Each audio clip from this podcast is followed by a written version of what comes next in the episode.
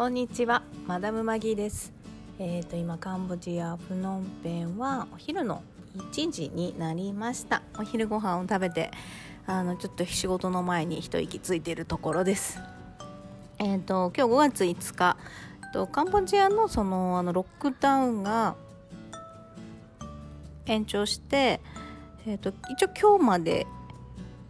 のあの延長期間をが立ってます。で、えーと、明日からどうなるのかがちょっとまだ私はわからないんですけどあの今オレンジゾーンイエローゾーンレッドゾーンってこうゾーンが分かれてて私が住んでるこう街の真ん中はイエローゾーンなのでえーと、外出は OK だけど夜8時以降はダメお酒はダメっていうのはそのままであの買い物とかあの行ってもよしでイートインは禁止なのであのレストランは営業してなくてテイクアウェイか、えーと、デリバリーってなってますだからまあ人はあの道路に結構出ています。なんかこのイエローゾーンという安全ゾーンの中の人は仕事に行ってもいいしあのレッドゾーンの人はあの全くその区域から出られない。あとなんか話によると,、えーとまあ、その区域レッドゾーンの人たちはこうワクチンを打つとかあの全員検査するとかやってるみたいなんですけどまあ、ちょっとそっちの詳しい情報わかんないんですけど、まあ、イエローゾーンは人が歩いています。ただおとついくらいにねあのイオンモールちょっと大きいのねイオンモールにちょっと買い物に行ってきたんです。子供のノートがなくなっちゃってね。だけどやっぱりもう電気もほとんど消えてあの暗い状態だったしお客さんも少なかったしあのまだちょっとロックダウンな風あの一時期のねもうシーンとした感じよりはマシにはなってきてますけどまだあります。今日までなので明日からちょっとどうなるのかわかんない。なんかゾーンがまたあの表示されてたので、まあ、レッドゾーンの人は相変わらず動けないのかもしれない、うん、なんかその感染者が多い区域って指定されたところね。なのでちょっとねそんな感じで5月5日を迎えております。で今日はなんと5月5日は私のと夫が入籍した日で結婚記念日にしています。そう、5月5日はね、あの、必ずゴールデンウィークなので、日本だと。えー、で、絶対何が何でも旅行に1年に1回は、あの、行ける日を作りたくて、それを結婚記念日ってすればね、あの、ちょっとグレードアップした部屋に泊まってとか、贅沢できると思ったので、あえてその日に設定しました。で、案の定ね、あの、おかげさまで、あの、毎年旅行に行ったり、あの、豪華な結婚記念日をできてるんですけど、去年からね、ちょっとあの、コロナの影響で旅行に行けなくなっちゃったので、あの、どこも行ってないですけど、あの、私の作戦成功っていうことで あの、5月5日にしてよかったなと思ってます。で、まあ、覚えやすいね、5月5日って55でね、覚えやすかったので。で、夫も必ず覚えてる。で、今何年目だったかっていうのは全然もう忘れちゃってたけど、夫に聞いたら9年目だよってちゃんと覚えてて。すごい。奥さんに気の使える旦那さんだよね。記念日とか忘れないとか、何年目ってちゃんと分かってるよっていうのをね、教えてくれる旦那さんでした。で、まあちょっと結婚記念日をね、記念して、あの今日、結婚についてのブログをさっき書いてたんですよ、朝。でもこれ気合入れて書こうと思って、あの、使う写真とかも考えたり、あの、書く内容もね、あの、もう、結婚記念日を迎えたからこそ、あの、結婚について語ろうと思って結構長めに頑張って書いたの。そしたらなんか知らないけど、画面が切り替わっちゃって、あの、保存されてなくてね、保存ボタン押してなかったから、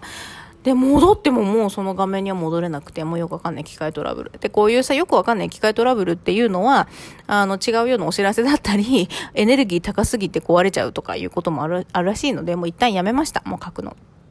で、何が書きたかったかっていうのはもうやっぱりちょっと今日どうしても口に出したくて、あの、アウトプットしたかったので、あの、ブログじゃなくて、このね、ポッドキャストを聞いてくれてる、あの方に向けて今日はちょっとお話しさせてもらおうと思います。私、後藤ではありますが、あの、結婚っていうことが一つのターニングポイントだったんですね、私のね。なので、ちょっと、あの、過去の思い出と、えっと、一体私にとって結婚とは何なのかって今の時点でのお話をしたいと思います。で、夫に出会った、あの、経緯はね、あの、私の知り合いだったり、まあ、ブログを読んでくれてる人だったら何度か耳にしたことがあると思うんですが、と私はもう結婚やめたって思った瞬間出会った人だったんです。で、結婚やめたっていうのは、あの、結婚、結婚のために相手を探してた時期があって、でもずっと彼氏ができないっていう時期があったんですね。あの、ちゃんと彼氏って呼べる人ができない時期があって、一回恋愛につまずいて、あの、本当に恋愛をして、あのー、なんだろこ、こんなことやってはいけないみたいな私の中の、あの、恋愛タブーなことを全部経験させてくれた彼氏がいるんです。で、それを経験全部しちゃったので、もういいやと思って、もうこんなこと経験するぐらいだったら、あの恋愛なんかしなくてもいいと思って、一時期そういうなんか恋愛恐怖症みたくな、恐怖症までいかないけど、なんか恋愛しなくていいやみたいなね、なってて、で、まあでもある、やっぱりその結婚式が、友達の結婚式がこう続いていく中で、みんなが結婚して子供産んでってなった時に、私がそれをね、あの体験できてないのはなんかちょっと嫌で、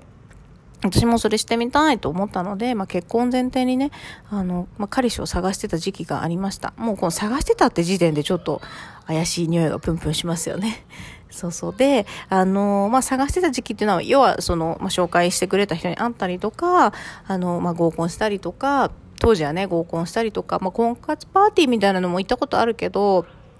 あと、ま、結婚式で出会った人とかとね、こう、あの、デートをするとかね、飲み会をするっていうのをやって、まあ、男友達がいたり、まあ、その中からちょっと気になった人に、私すごいね、どっちかっていうと猛アタックタイプなので、あ、もう惚れた。一目惚れタイプ。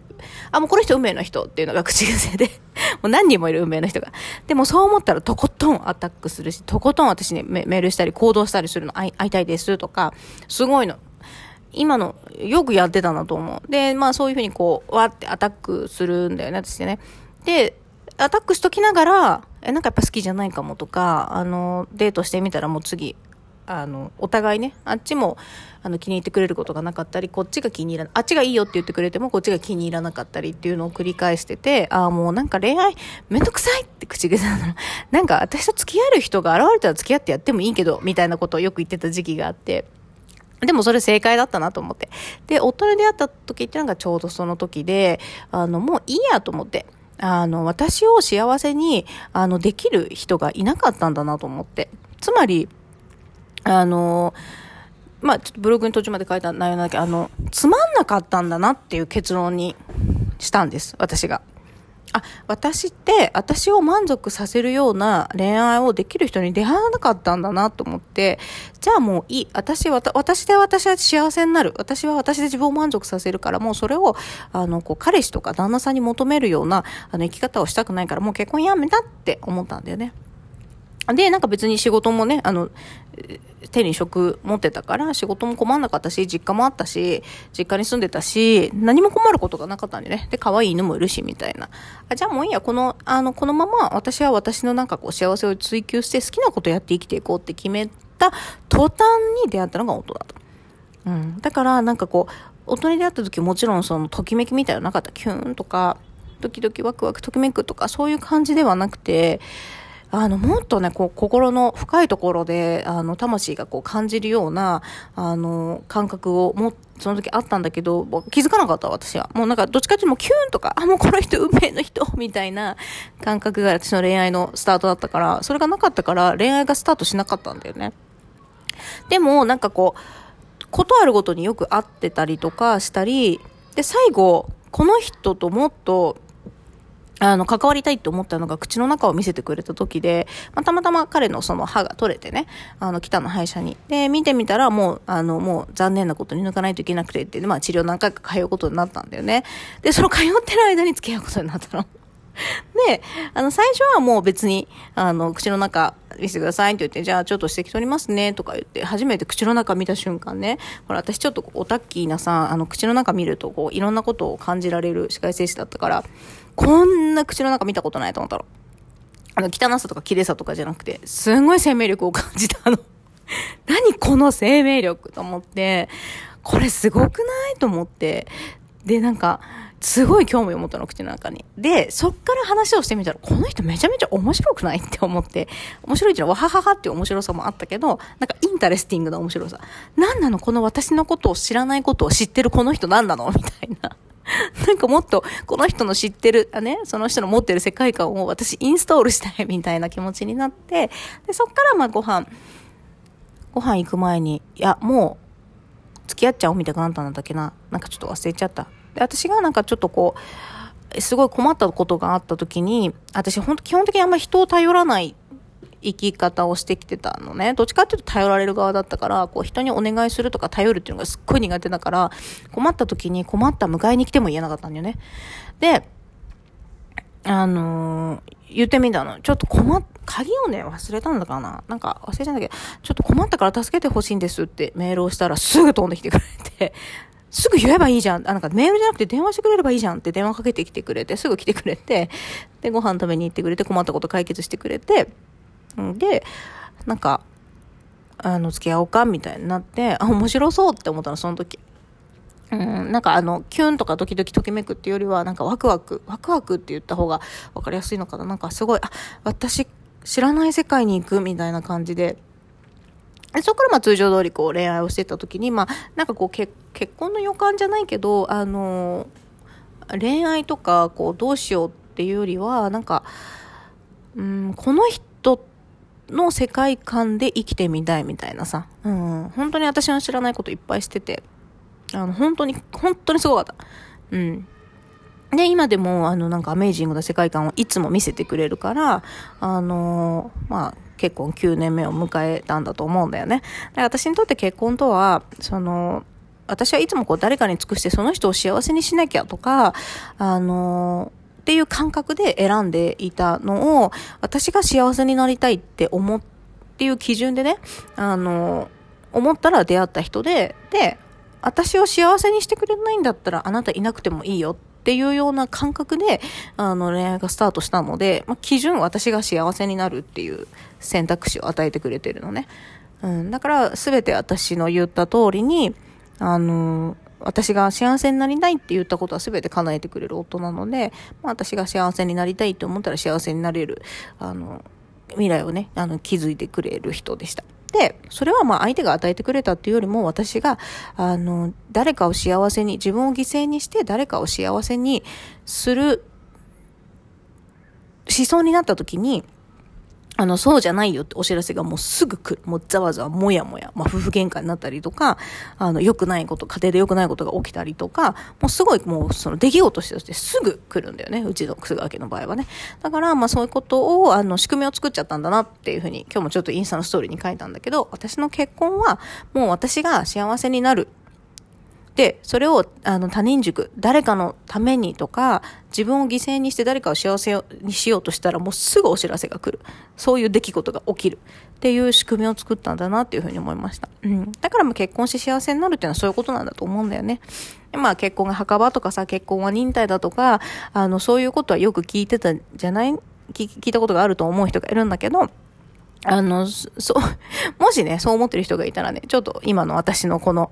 あの、結婚はね、自分が幸せに、あの、なろうとするのをやめた時とか、誰かのためにって思った時に、もやもやざわざわする仕組みを作ったっていう新しい概念も取り入れてほしいなと思いました。そういう目で見たらね、あ、これか、お知らせか、みたいな、なんか出てくるかなと思います。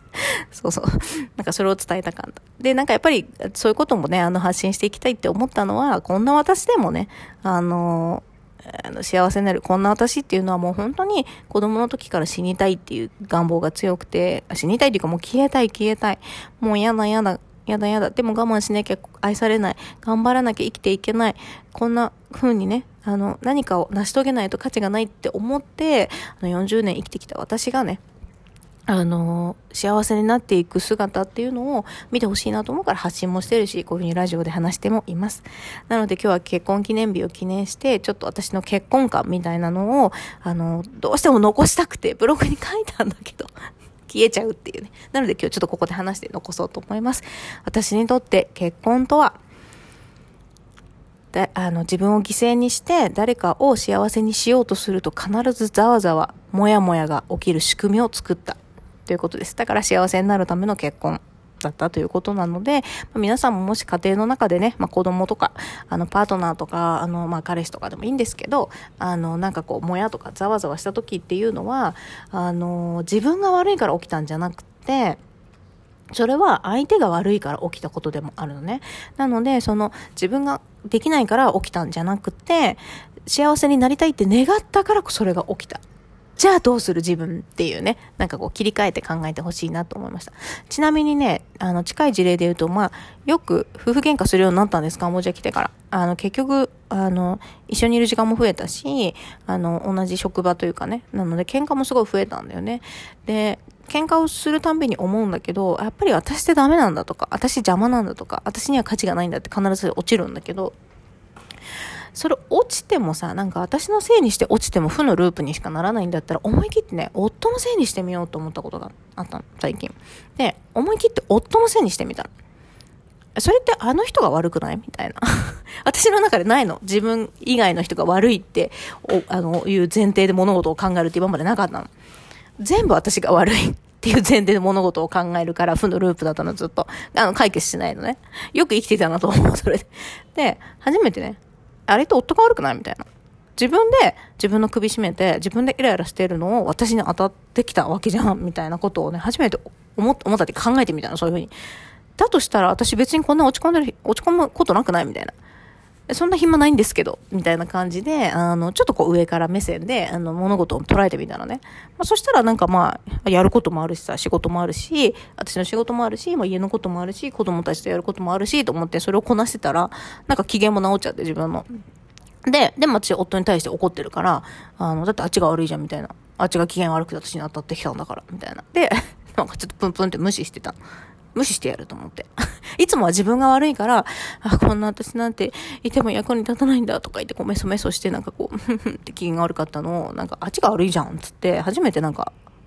これは夫への罰だと思って無視してみたの。そうしたら、なんか全然解決、私の方の悩みとかも全然解決しちゃったし、あの、夫はね、あの、ちゃんと機嫌を取ってくれるし、まあそうやって結婚記念日を迎えることもできたし、全然良かったなっていうふうに思ってます。だから、まあ私にとって結婚とはね、もう一回まとめると、あの、自分を犠牲にして誰かを幸せにしようとすると、あの、もやもやざわざわが起きる仕組みとして結婚っていう仕組みを私は作りました。結婚で家庭を持つっていうことで仕組みを作った。